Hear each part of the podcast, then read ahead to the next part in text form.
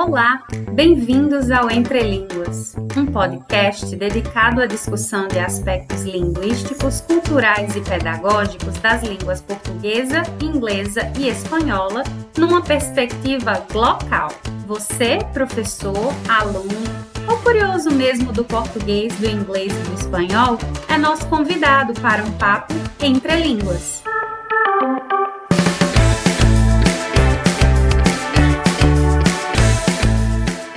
Aí, matracas, tudo beleza com vocês? Por aqui, tudo em cima. É isso mesmo. Hoje o nosso episódio está uma resenha, repleto de gírias, abreviações, estrangeirismos. E por quê? Por quê?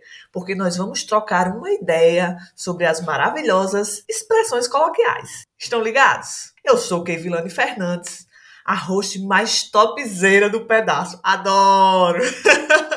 e professora de língua portuguesa. Entre Línguas. Muitas vozes, um só podcast. Mas vem cá! Antes de iniciarmos o nosso bate-papo, vamos dar as boas-vindas aos nossos convidados. Começaremos por ela, mais preparada que um iogurte, professora Carolina, direto da Colômbia para o nosso Entre Línguas. Seja muito bem-vinda, professora. E aí, Carolina, tudo legalzinho? Apresente-se a gente e mande a real para os nossos matracas de plantão. Muchas gracias. Eh, buen día para todos. Soy Carolina Guerrero, profesora de lengua extranjera aquí en Colombia. Y muy bien, como venían diciendo, más preparado que un yogur. Creo que están todos acá. Hablamos es cuando alguien eh, más preparado que un yogur está preparado, que ha estudiado mucho y que está en posibilidad de asumir varios retos. Yes. Você viram, vocês ouviram o meu yes? É porque a professora Carolina né, é professora de língua inglesa, não é isso, professora Carolina? Então a gente vai é, mesclar as nossas línguas aqui, como sempre, né? Estamos entre línguas. Seja muito bem-vinda. Gracias. Thank you. Obrigada. E nós temos ainda o professor David Lavanieri, um Kingo da língua portuguesa, diretamente do IFRN no campus Parnamirim. Vem cá, professor, se apresente aí para a galera. E aí, pessoas, como é que vocês estão? Tudo beleza? Sou o professor David Lavanieri, sempre top, jamais flop. Então, se a gente está aqui no Entre Línguas, é porque esse episódio você não pode perder. Fico muito feliz pelo convite e espero que seja um momento de muito aprendizado e boas discussões. É isso aí, pessoal. E quem também participa conosco deste bate-papo é o nosso brother Rafael Velasquez, que é natural da Venezuela, mas está aqui em terrinhas brasileiras, mais especificamente na minha cidade maravilhosa de Mossoró, né, compartilhando o nosso calor. Rafa vai compartilhar conosco as suas experiências, né, com o uso das expressões coloquiais aqui no nosso país. Diz aí, Rafael, tudo beleza? Seja muito bem-vindo. Se apresente para a moçada. Oi, tudo bem? Obrigado pelo acolhimento. Obrigado também pelo convite para participar aqui no, podcast. Eu sou o Rafael, mas você pode me chamar de Rafa, prefiro isso. Como você já falou, eu sou natural da Venezuela e eu, eu me para o Brasil já há quase um ano. Assim que espero poder contribuir com muitas coisas muito legais para este episódio do podcast. Maravilha, Rafael, muito obrigada. Tenho certeza que será muito proveitoso. Todos nós iremos nos divertir. Então partiu, né, minha gente? Bora prosear um pouco sobre esse assunto que está na boca do povo. Para iniciarmos, nós vamos discutir um pouco sobre a relação exatamente entre a coloquialidade e as mídias sociais, né? O próprio podcast, como a gente sabe, é um espaço de comunicação rico em expressões coloquiais. Eis aqui a host que adora uma falinha popular. adora comunicar na língua do povo, né? Poética. Pronominais Oswald de Andrade. Dê-me um cigarro, diz a gramática do professor e do aluno e do mulato sabido. Mas o bom negro e o bom branco da nação brasileira dizem todos os dias: Deixa disso, camarada, me dá um cigarro.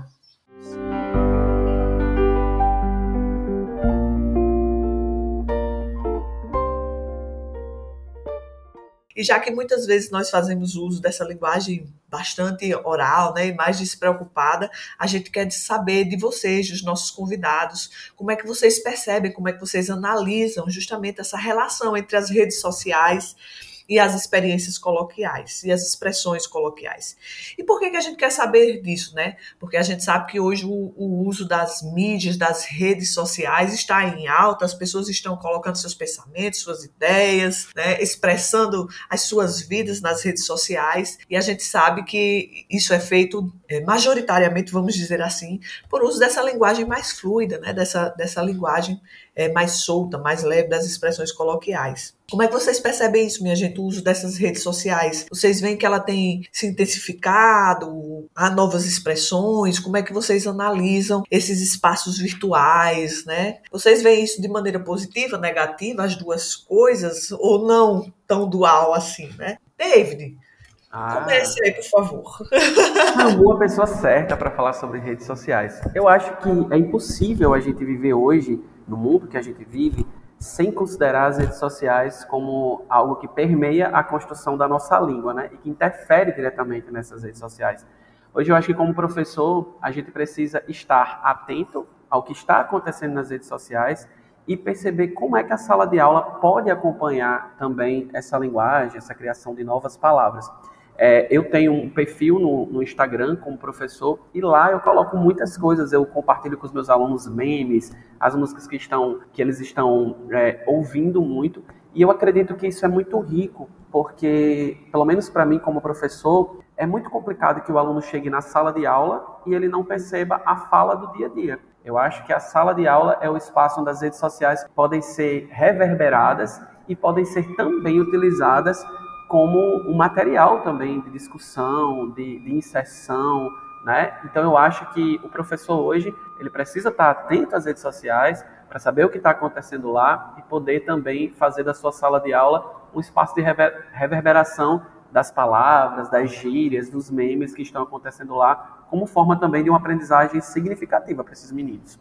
É isso aí, eu queria saber também do, do, do Rafael. O Rafael é o nosso convidado que trabalha justamente com mídias, não é isso, Rafael? Rafael atua no, numa TV local aqui de Mossoró, com a parte de edições, e ele vai nos contar um pouquinho, enquanto pessoa que está residindo aqui no Brasil, né, falante de espanhol e aprendendo da nossa língua também, e trabalhando com mídias, como é que ele percebe esse uso da coloquialidade nas mídias, né, nas mídias sociais, nos meios de comunicação.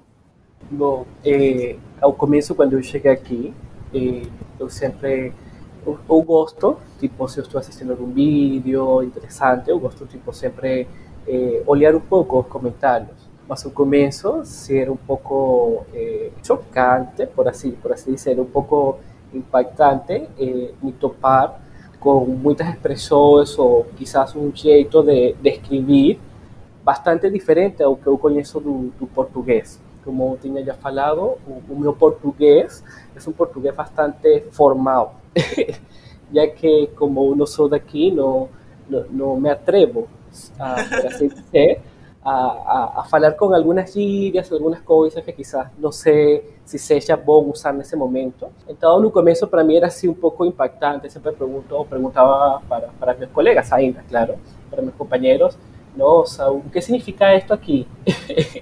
para poder entender um pouco o contexto.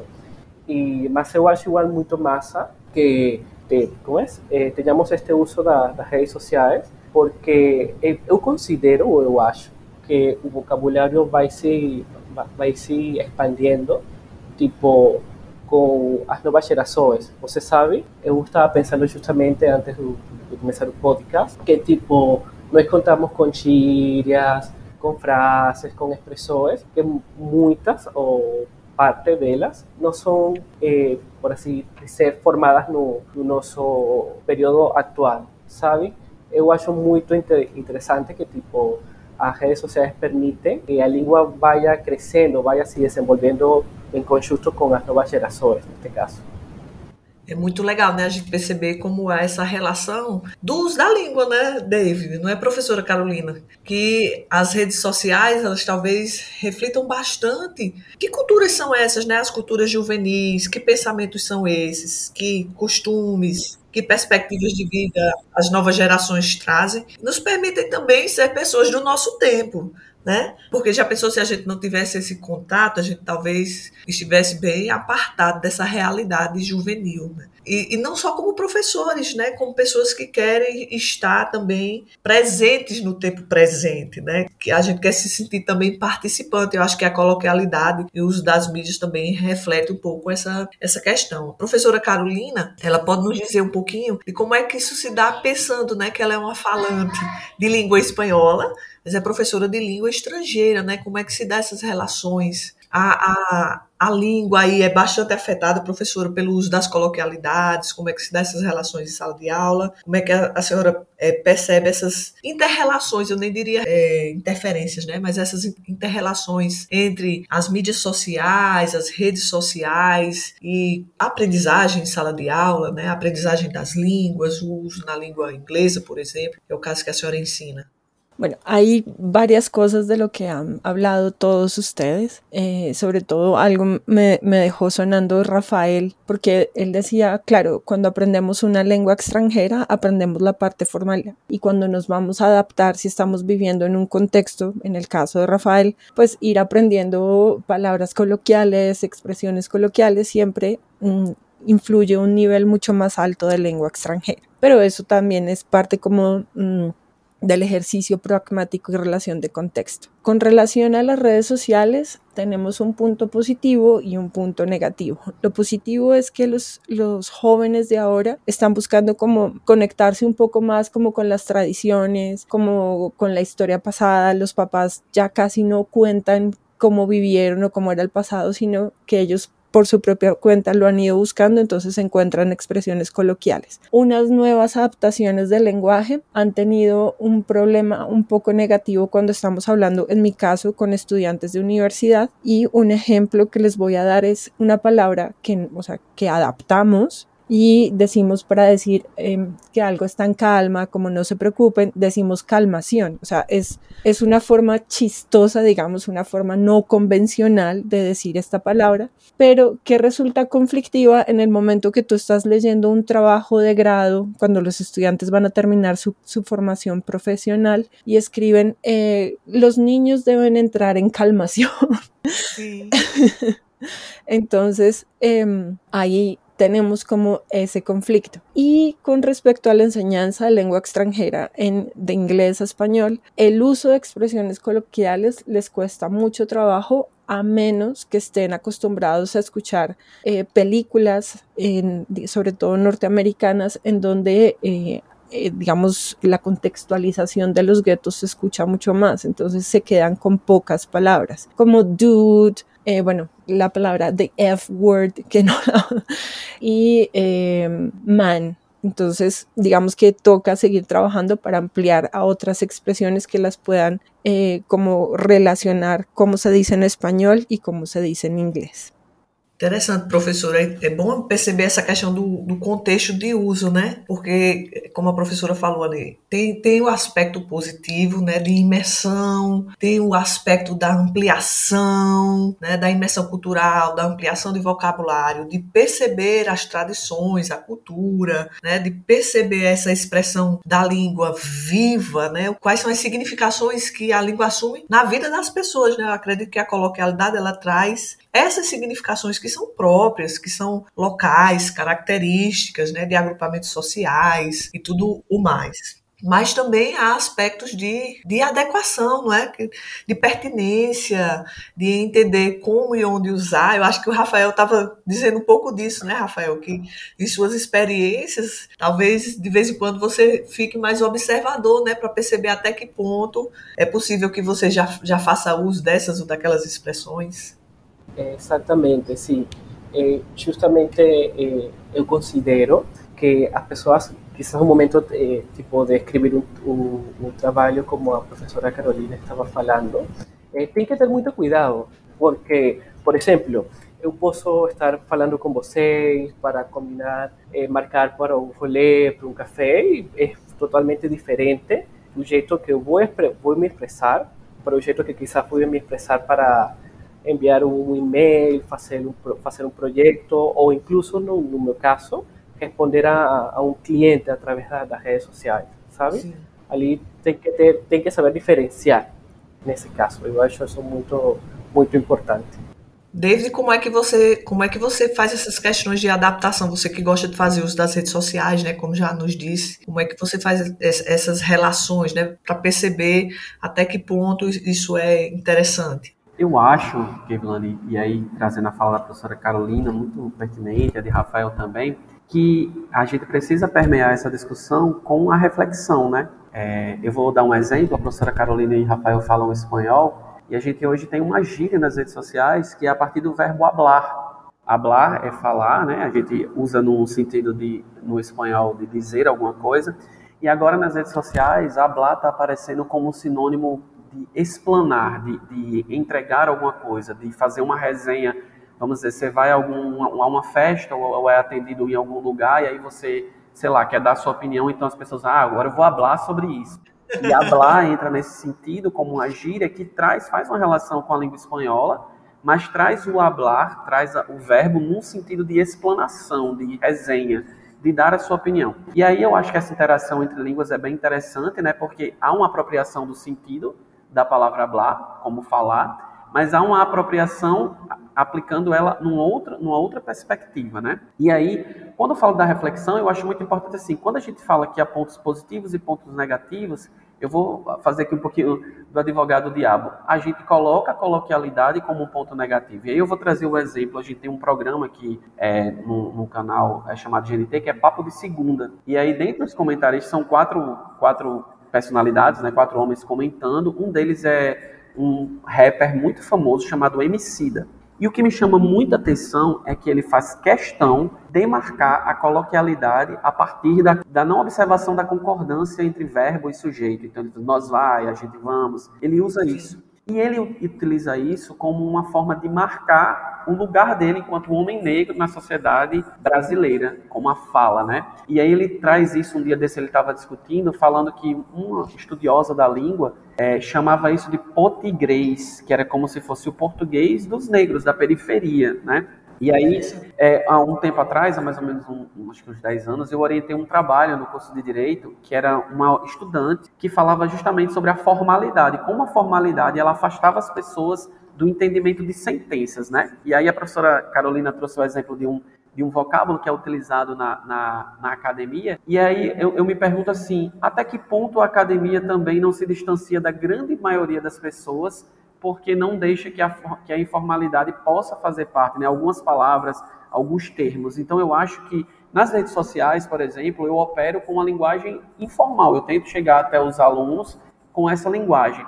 Mas pensando na sala de aula, se em todos os espaços aquela linguagem ela vai ser utilizada como aquela língua, né, aquela forma, aquela variante, ela vai ser ela vai ser aceita, ela é utilizada. Então eu costumo dizer para os alunos que nós devemos ser poliglotas na nossa língua. Como professores, como falantes, a gente deve saber transitar pelo, pelo, pelos espaços linguísticos, né? Se eu estou numa sala de aula, até que ponto a informalidade vai me ajudar ali, ah, me comunicando com um colega, contando uma coisinha do, do dia a dia, mas, por exemplo, numa prova eu vou precisar pensar sobre isso. Então, acho que a grande situação dessa ideia da, da, informalidade que vem, e ela não vem só das redes sociais, não é só as redes sociais, as redes sociais são um grande, um grande amplificador, mas a informalidade está na nossa casa, ela está com, a gente escuta os nossos familiares, por exemplo, os meus pais têm menos instrução, então eu, eu convivo com a informalidade, e aí imaginando a coloquialidade como essa despreocupação com a língua, de não estar se sentindo julgado, você fala de qualquer maneira. Então eu ouço na minha casa, eu estou com a dor na boca do estrambo.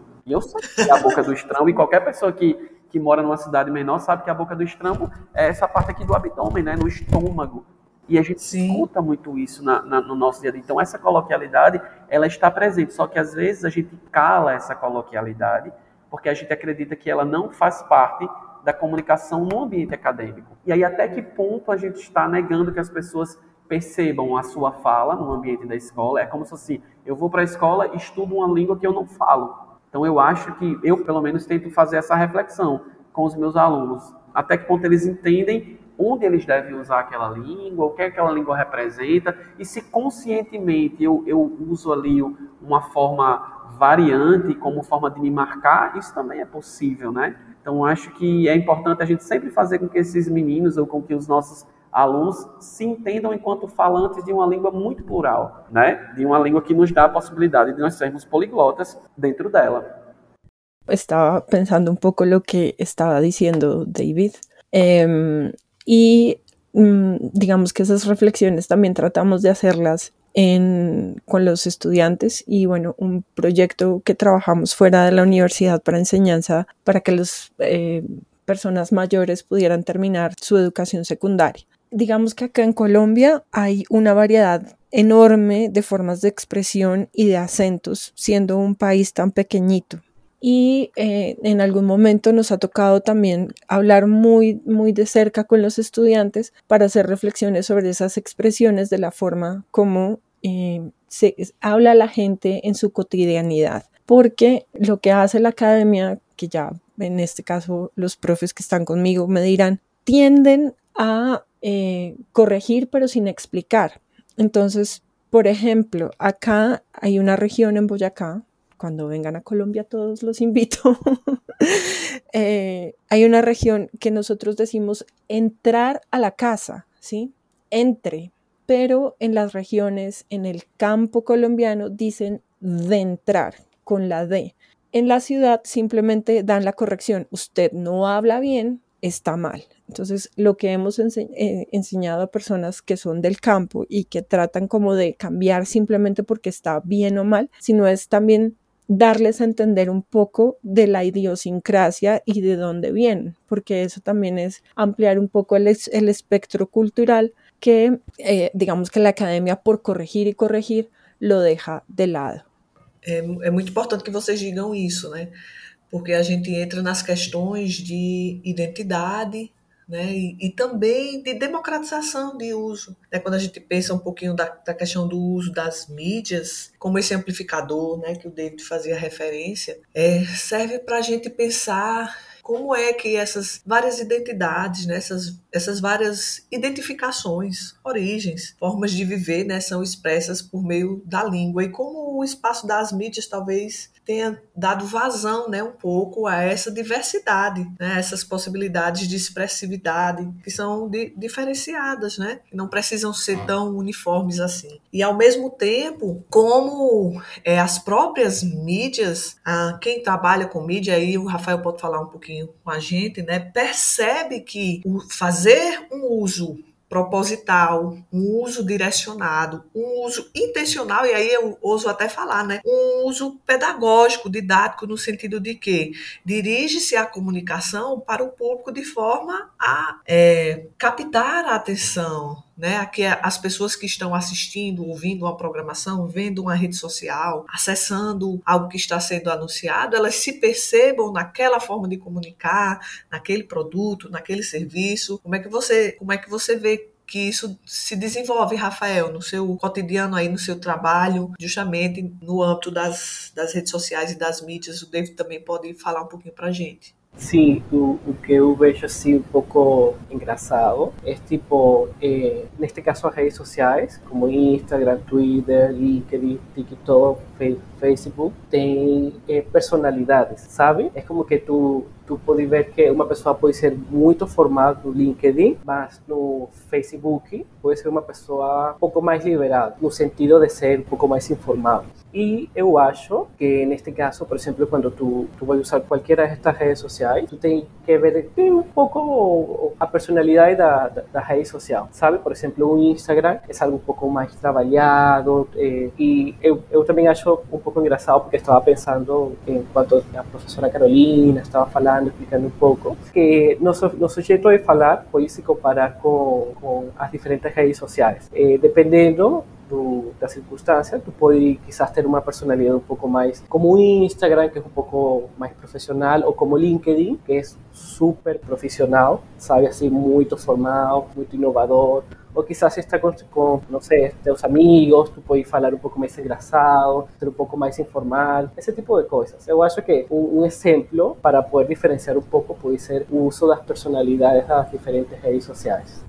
É, eu ia dizer assim, a gente está aqui, por exemplo, no podcast falando sobre coloquialidade e a gente parece que vai para um lugar bem da formalidade, né? Que parece que a gente precisa falar bonito, a gente precisa procurar as palavras para a gente poder falar sobre uma coisa que na verdade é o nosso dia a dia. É, eu, vou, eu lembrei de uma história é, sobre formalidade e informalidade na escola quando eu comecei a dar aula. Já que a gente está aqui no podcast informal, vamos contar um caos, né? Sim.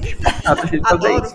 Eu comecei a dar aula na sexta série, no sexto ano, aqui quando eu tinha 22 anos. Era numa, numa escola de periferia na cidade de Parnamirim, que é onde eu trabalho agora no IEF. E aí, quando eu cheguei na escola, eu, eu senti que os alunos falavam muito assim: a gente vamos, nós vai. Não tinham essa concordância da terceira pessoa, né? E da primeira pessoa do plural. Eu disse o quê? Eu sou língua portuguesa, eu vou mudar a realidade desses meninos, porque eu, eu tenho uma vara mágica e eu vou fazer eles falarem corretamente. Passei um bimestre todo ensinando para os meninos que eram, o agente era mais informal, o nós era mais formal, que o agente concordava no singular, o nós concordava no plural. Fiz vários exercícios, nós vamos, a gente vai, nós vamos comprar dois pães e todo mundo fazendo tal, e eu achando que eu estava ali transformando aquela realidade, né? E aí coloquei a prova. Isso eu conto em todas as minhas aulas, porque marcou a minha vida como professor. E aí coloquei a prova, a menina foi lá, fez a prova, eu coloquei o seguinte, aí vamos falar pedagogicamente. A minha questão era assim, é, corrija a sentença abraço. Dois pontos. Todos os dias a gente vamos à escola. E eu esperava que os alunos fossem corrigir a frase. Só que eu não disse como é que eles tinham que corrigir, o que é que eles tinham que corrigir, o que é que eu estava esperando deles. Aí a minha melhor aluna escreveu da seguinte forma: Professor,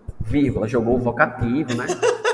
O erro é o seguinte, dois pontos, abre aspas. Todos os dias a gente não vamos à escola. Sábados e domingos a gente ficamos em casa. E aí, e aí o que é que acontece? O que é que essa menina me disse, né? O que é que essa resposta dela me disse? Primeiro que ela realmente corrigiu. Segundo que eu não comuniquei para ela o que era que eu queria que ela corrigisse, mas o mais importante é o seguinte, que quando a pessoa está imersa dentro de um determinado universo, aquele é o universo dela muitas vezes é a escola que, que vai se apresentar como algo muito distante dela. Então, como é que a gente pode fazer? Como é que a gente pode falar de coloquialidade num podcast como professores se a gente está preocupado aqui em não concordar o verbo com o sujeito, porque vai parecer que a gente não está, que a gente não estamos fazendo a coisa correta. Professores de língua portuguesa, hein, do IFRI. De língua portuguesa, falando IFRI. Imagina que eu estou aqui e falo isso, a gente não vamos fazer. Porque a coloquialidade, ela não é algo, ela não é algo que é bem embora ela seja a nossa realidade. Quando eu chego na minha casa, sei lá, não pergunto, você não pergunta para sua mãe, eu, eu digo muito para meus alunos, você não chega para sua mãe dizendo assim, genitora, o que teremos para o almoço de hoje? Não vai dizer isso para sua mãe, né? Você, mãe, o que é que tem de rango? Tô com fome, tô varado,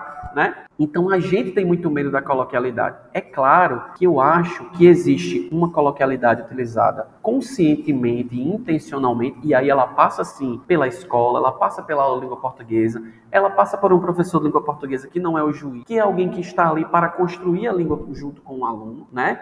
Mas ela também está no lugar da pessoa que é a realidade dela. Então, um aluno que passa por um. A gente recebe muito aqui no, no IF, os alunos, sei lá, no curso subsequente, como a professora Carolina falou, nos cursos de EJA. Esses, esses, alunos chegam aqui no curso da EJA com a realidade deles. Então, como é que a gente vai apresentar uma língua para esse menino que é totalmente diferente do que ele fala? Como é que a gente está aqui no podcast se preocupando em falar sobre coloquialidade e a gente mesmo está engessado? Por quê? Porque nós muitas vezes não sabemos sair do nosso lugar de professores, de conhecedores, de doutores, de a gente não consegue sair do nosso lugar para falar um português leve, para dizer assim, olha, tá tudo bem se agora eu não estiver preocupado com a forma como eu vou estar falando. Então, essa minha aluna me disse, professor, eu aprendi, eu aprendi o que você ensinou, mas o que eu, o que eu sei, a minha realidade é muito mais abrangente. Então, o que é que o senhor queria que eu fizesse? Né? Então, eu acho que é muito isso. Eu acho que a gente, quando está falando em coloquialidade, a gente mesmo fica, a gente mesmo fica preocupado se está falando correto, se está tá explicando, se está sendo convincente. Então, minha gente, vamos deixar, vamos deixar de querer ser convincente com a língua, efetivamente, com a gramática.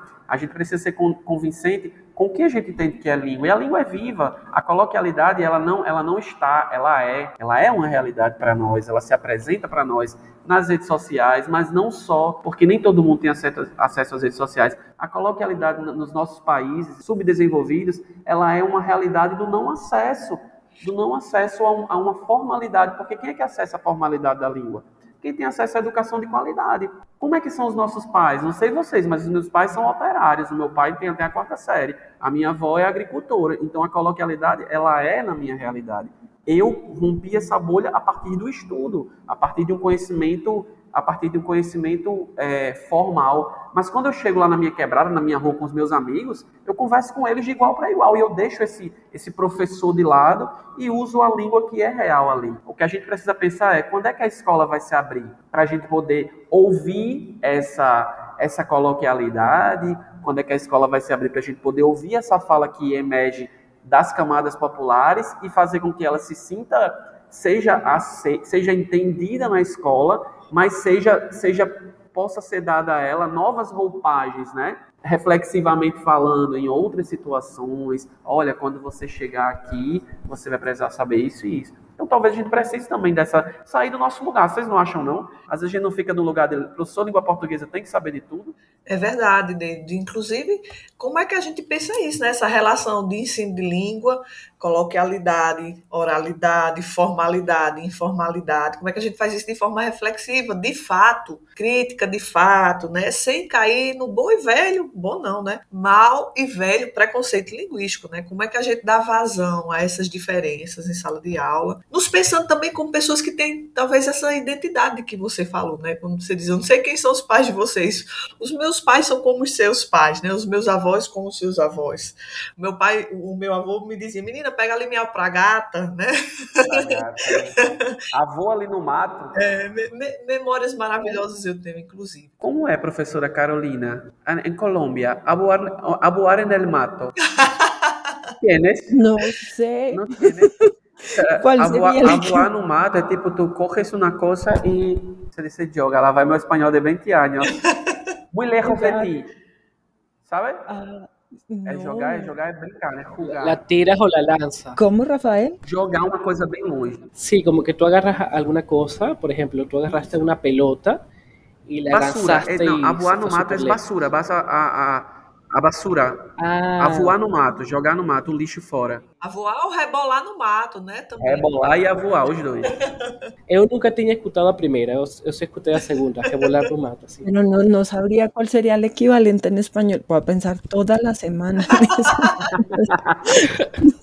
Professor, mas você, vocês, é, como é que vocês percebem essa questão de, de, como tratar isso na sala de aula, né? Como tratar, inclusive, nessa perspectiva do ensino de língua nativa e também no, na perspectiva do ensino de língua estrangeira, né? Como é que, como é que vocês tratam essas imersões das experiências das identidades, né, da forma de falar dos alunos e desse ensino da formalidade, né? Como, como é que é esse diálogo? Como é que a senhora percebe isso? Bueno, lo que ha pasado Ahora, sobre todo cuando estás en aula, ahí sí ya tendríamos que entrar en otra discusión, me dirán Rafael y David, y porque digamos que la, facilidad de los estudiantes ahora de usar Google Traductor hace que no haya un aprendizaje formal de lengua, no formal, sino a fondo, de profundidad de una lengua extranjera, cualquiera que sea, no importa cuál. Y para mí lo que ha tocado, digamos que el énfasis que yo trabajo es sobre turismo, entonces lo primero que hago con mis estudiantes es que ellos busquen cómo describir em, Colombia, ¿sí?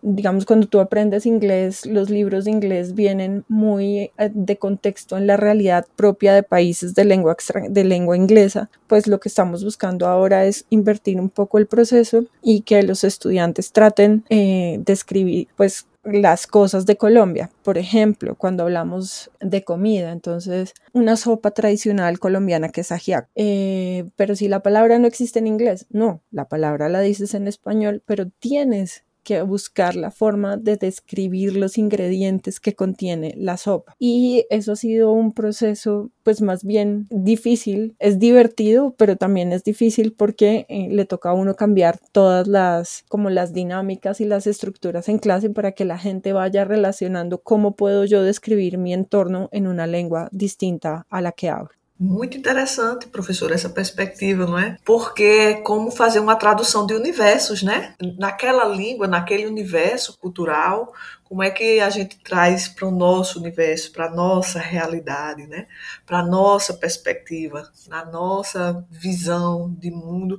E aí, claro, isso tudo é embutido naquilo que a gente vê, naquilo que a gente come, naquilo que a gente é, assiste. Né? Então, há, há uma um trabalho aí de, de, de, diálogo mesmo, né? De conversa entre essas realidades aí. Muito, muito legal que a senhora diga isso. É, eu, como professora de língua portuguesa, também tenho sempre essa preocupação, né, de estar trocando ideias com os meus alunos e, e, é sempre, de fato, uma, uma dificuldade, é sempre uma atividade complexa, né? Porque nós não queremos que é, os nossos alunos se afastem do universo da formalidade, simplesmente porque não, não tiveram contato ainda, ou essa educação de, de qualidade a que David fazia referência.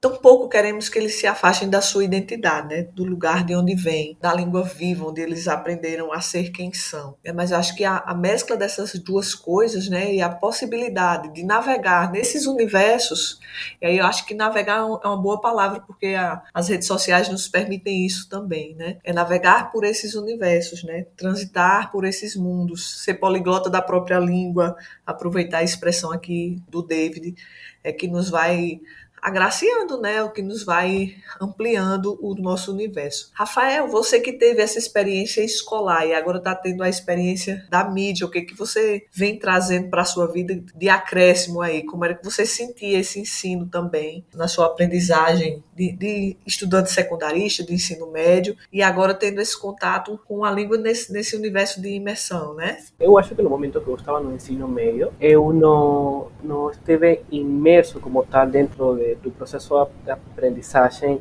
em si, não foi como que eu sentia essa vontade de, nossa, eu quero aprender a falar direito, quero expandir muito mais o meu vocabulário.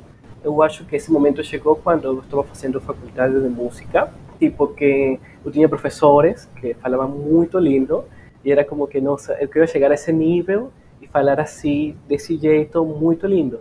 Eu acho que nesse momento foi que comecei a a profundizar um pouco mais na língua, no espanhol. E um fato muito interessante que eu acho que a professora Carolina estava falando é que quando tu está aprendendo uma, uma nova língua, eh, não sempre tu que, quizás, eh, traduzir exatamente as coisas, sabe? Por exemplo, eh, eu aprendi um pouco de inglês também e eu acho que isso me serviu um momento de aprender português. Às vezes as coisas tu tem que aprender tal qual a pessoa fala sabe? Não tem muito que processar. Nossa, ele está falando isto, está significando isto, isto, isto em espanhol. Não, eh, tem que ser um pouco mais ágil. Não sei se, se eu posso me, explicar. Tipo, por exemplo, eh, a expressão pois não, como eu tinha falado. Eh, para mim é uma expressão que não tem nenhum tipo de sentido em espanhol. Pois não é, seria um não, nesse caso. Mas no português me falaram, não, pois não é, é um sim. Então, eu sempre que escuto, nada, pois não, é, é sim, já não tenho muito para, para fazer, sabe? E assim com muitas frases, palavras, que simplesmente tu tem que aprender assim como, como está vindo. Não tem que ser muito tipo, acadêmico, sabe? Simplesmente, eh, eu estou falando de um processo como imigrante que está aprendendo uma nova língua, desde esse ponto. E são coisas que, no, no meu parecer, no, eh, para mim, tem funcionado muito, muito, muito. Eu lembrei aqui a professora Caroline, maravilhosa, contando a história da, da tradução. E aí eu estava contando aqui a história da minha filha, né? Minha filha faz está estudando inglês, ela tem 11 anos. E aí ela me pega para estudar tudo com ela, porque ela ainda não sabe que eu não sei de tudo. Ela acha que eu sei de tudo. Então, tipo assim, ela está aqui estudando divisão. Papai, eu digo, meu amor, papai, no caso, não trabalha com divisão, papai trabalha com linguagens. Papai aqui física, eu digo, papai no caso não trabalha com isso. Aí ela esses dias foi estudar inglês comigo e botou lá um. E eu disse a ela, olha filha, eu não sei, eu não falo inglês, mas eu já estudei inglês e tipo assim, eu consigo perceber aqui o que é que ela o que é que ela está traduzindo. Eu acho que ele está querendo que você faça isso. Era como se fosse para ela dentro de uma cruzadinha encontrar umas palavras. Ah, papai, você não sabe não só um momento. Ela ligou o telefone dela, apontou a câmera para o o enunciado e no visor o enunciado já aparecia traduzido. Eu falei, gente, que macumba é essa? Peraí, como é que história é essa, né? Que maravilha, que, que, que, coisa interessante, que poder, que magia, que força, né? Que fé. É, é, é um telefone, você olha assim, você vai ter fé que você vai conseguir. Aí o que é que eu fui fazer com ela? Ali eu fui agir como professor, e aí eu perguntei para ela, mas assim, se você faz isso, você está aprendendo a língua? Porque eu, é, eu acho que Rafael falou isso, né, de traduzir. Eu, por exemplo, estudei espanhol uh, en, en século XX, ¿cierto? Pero si yo voy a una persona que habla español, me jura y diga, yo hablo español. Yo sé completamente lo que hablo. No, pero yo aprendí, aprendí la lengua, ¿no es? Entonces, Carolina, estás acá. Entonces, mira, si tengo que hablar sobre Colombia, ¿qué yo sé de español? Posiblemente yo no, sa yo no, saiba, no sepa todas las palabras, todos los verbos, pero yo tengo el acento. Entonces, eu fui a Madrid uh, em 2020. Menina, eu falava tanto espanhol em Madrid que eu me sentia assim um madrilenho, né? Então, eu cheguei, eu cheguei na, tenda e disse, eu quero água de grifo, que eu aprendi, eu aprendi na, na, no curso de espanhol que você vai num lugar e você pode pedir água de grifo que você não paga. Eu, sabe, eu lembrava o que era grifo? Não lembrava. Mas depois, ah, água de grifo é água que vem da torneira. Então, assim, a língua ela perpassa a gente, né? Ela perpassa no, o nosso aprendizado. E quando a gente ensina uma língua estrangeira, ainda é, ainda é mais complicado. Por exemplo, eu estava ali ensinando a minha filha que se ela ficasse traduzindo, ela não ia aprender possivelmente a língua, né? Que ela precisava ler e buscar algumas palavras. Então, acho que o desafio do professor, quando ele, quando ele vai trabalhar com a língua, talvez o grande desafio é ele também entender que a língua ela é um objeto muito dinâmico, Sim. né? Então, assim, a gente, a gente, pela língua, é como se fosse assim, olha, por que, é importante você aprender a língua? Porque também eu não acho que é importante você saber o formal só. Porque uma pessoa que só do, que domina o formal, ela é uma pessoa que vai ser distanciada de grande parte da faculdade. É aquele amigo chato. Imagina tu num, num, num churrasco com teus amigos e tá lá e assim, por gentileza, o que temos para comer? Quais são os tipos de carne? Podes passar-me, por gentileza, este prato de pão de alho e, esta, e, esta, e este churrasco de coração bem passado? Isso é muito chato, né? Então, a formalidade, ela existe para espaços muito específicos. A gente convive muito mais com a informalidade. Por que, que na sala de aula a gente também não tenta, né? E eu acho que a informalidade, ela até nos, ela nos aproxima mais. E não é uma coisa só da língua portuguesa, é de todas as línguas. Eu imagino como o Rafael disse, ah, eu aprendi um português muito formal, ou seja, aprendeu a gramática, mas a língua está aprendendo agora, quando vai aprender. Eu tenho certeza que no trabalho dele, Rafael agora não vai mais dizer, joga isso aqui lá fora, ele vai dizer, ah, vou sair no mato. É bom Por favor, Rafael, não me tombe, não me tombe. Você tem que chegar para a pessoa assim, vou ir no mato. Tem a variante de avô e no mato e rebola e no mato. A professora Carolina já vai poder fazer isso. Então a gente precisa, a gente precisa disso para também não ser aquela pessoa engessada, aquele professor, sim, eu sei de tudo, sou o dono da gramática. Eu acho que, que é sobre isso. Acho que aqui esse podcast também é sobre isso. É um podcast entre línguas, isso me lembra tanta coisa, né? Então assim, como é que a gente se aproxima da pessoa que está nos ouvindo? O que é que essa, por que essa pessoa vai nos ouvir? Né? Se a gente está falando de coloquialidade, mas a gente está lá engessadinho, preocupado. Não, gente, é isso mesmo. Escuta aqui o podcast, que a gente aqui é desenrolado, a gente domina, a gente, a gente domina não um conhecimento, mas a gente tem um entendimento de que a língua é esse, é esse, esse dinamismo, né? E é a partir desse dinamismo que a gente se comunica com as mais diversas pessoas. É como se fosse assim: você tem uma não tem aqueles conjuntos de faca que você compra. Ó, já estou usando aqui, tô nem me preocupando na sua concordância. Não tem aqueles conjunto de faca. Olha que coisa linda. É, Gente, olha, imagina você chegar numa padaria e dizer assim, eu me sinto super livre. Chegar numa padaria e dizer assim, me dê dois real de pão. Isso é maravilhoso. Eu quero dez pão. Se, imagina se eu chego para dentro da padaria e digo, senhora, por gentileza, eu gostaria de dez pães. Não tem graça. tem sentido isso. Tá entendendo? Então, acho que a língua é aquele conjunto de facas que você tem 24. Você usa as 24 todo dia? Não. Não. Mas você tem que saber qual é a que você usa para cortar o pão, qual é a que você usa para cortar o queijo, qual é a que você usa para cortar a, uma fruta. Então, essa possibilidade de usos que a gente precisa trazer para a sala de aula é mostrar para o aluno: olha, tem esse daqui, tem esse daqui. Qual é o que você vai usar? Porque uma coisa também que Rafael falou, né? Quando a gente está estudando, será que a gente consegue refletir ao estudar? Será que a gente é tão é, fenomenológico a esse tempo, assim, existencial? Estou refletindo ao momento, ao passo que vivo? Ou a gente geralmente reflete depois? Geralmente a gente vai para a escola e eu digo para meus alunos, gente, aproveita o ensino médio. Mas lá no ensino médio estava fazendo o quê? Pior, igual ou pior que eles no IES. Isso, né? A gente vai pensando sobre a língua, pensando sobre o que é, é relacionar-se com a língua e talvez, tomara que a gente nunca chegue a uma conclusão, porque a gente vai ter fechado, né?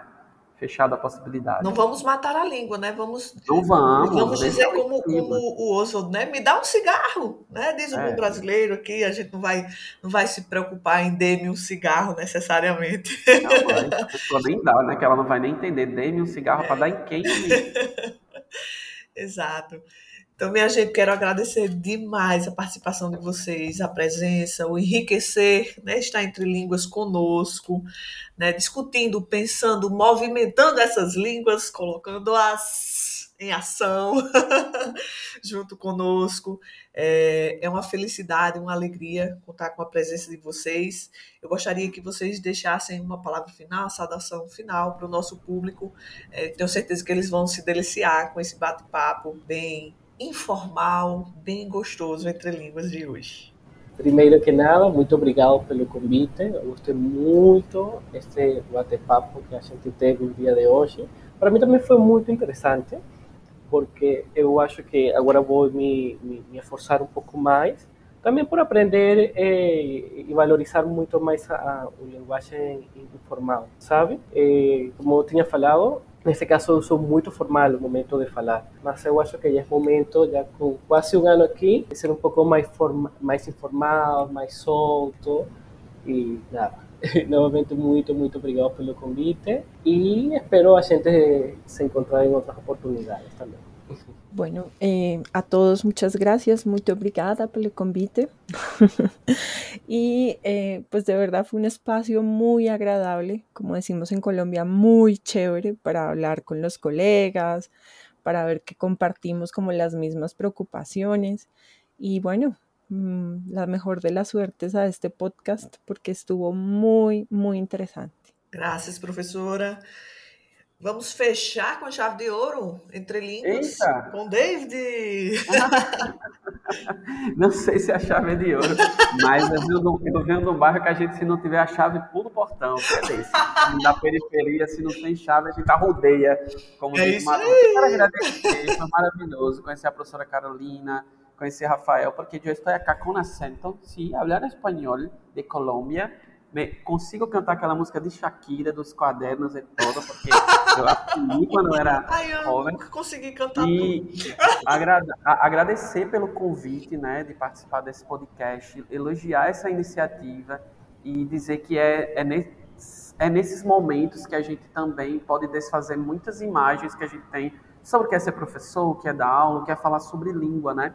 Eu acho que a língua ela está viva e nós somos e nós somos os mais responsáveis por isso, fazer os nossos alunos se apaixonarem pela língua portuguesa, apresentando para eles a língua que eles falam e podendo trabalhar com essa língua que eles falam. E também queria convidar todo mundo a seguir lá o meu perfil no, no Instagram, arroba professor Lavanieri, e também no YouTube, David Lavanieri, onde vocês vão poder encontrar um material que eu produzo chamado de audioséries, que é como se fosse um priminho menor do podcast, mas também tem muita coisa. Então, obrigado, professora Kevilane. Menor em tamanho, mas não em qualidade. Falo porque é. já conheço, já usei com os meus alunos. Prazer, David. Muitíssimo obrigado, minha gente. O Entre Línguas está no ar. Fiquem com o quarto episódio. Adiós, tchauzinho, bye bye. Para não dizer que não falamos de flores entre línguas. Tchau, até a próxima.